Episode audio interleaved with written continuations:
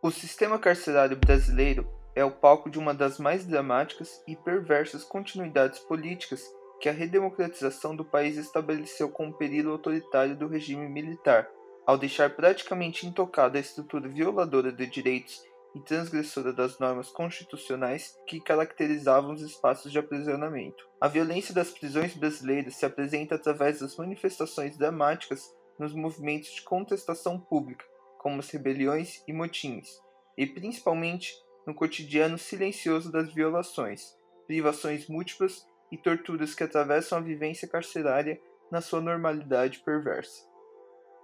Você acabou de ouvir um trecho do texto Situação Carcerária no Brasil: Persistências Autoritárias e Recrudescimento Punitivo, escrito pela Camila Nunes Dias, pesquisadora do Núcleo de Estudos da Violência da USP. O artigo é o tema das próximas semanas do Cidadania 21, podcast que discute os textos do Relatório de Direitos Humanos do Brasil e é produzido pela Cristina Shoa e por mim, Alan Felipe.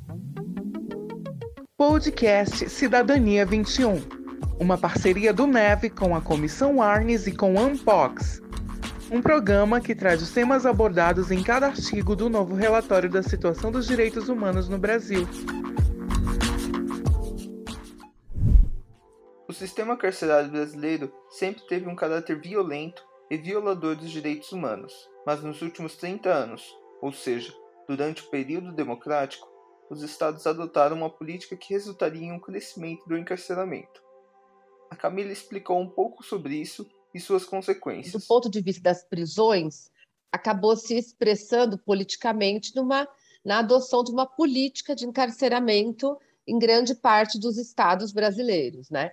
Conforme se intensificou o encarceramento, as condições das prisões pioraram ainda mais ao que era antes, porque você tem superlotação e com a superlotação as condições de precariedade, né, dentro desses estabelecimentos, elas se ampliam, né, na mesma proporção. Camila fala que o período democrático trouxe também, em comparação ao período autoritário, mais visibilidade a essa violência. Então, de um certo ponto, né, a redemocratização ela agrava as condições das prisões e, por outro lado, você tem uma cobertura mais ampla, né? Então, a imprensa, né, por exemplo, tem acesso, né, tem mais acesso comparativamente né, ao período anterior a essas condições.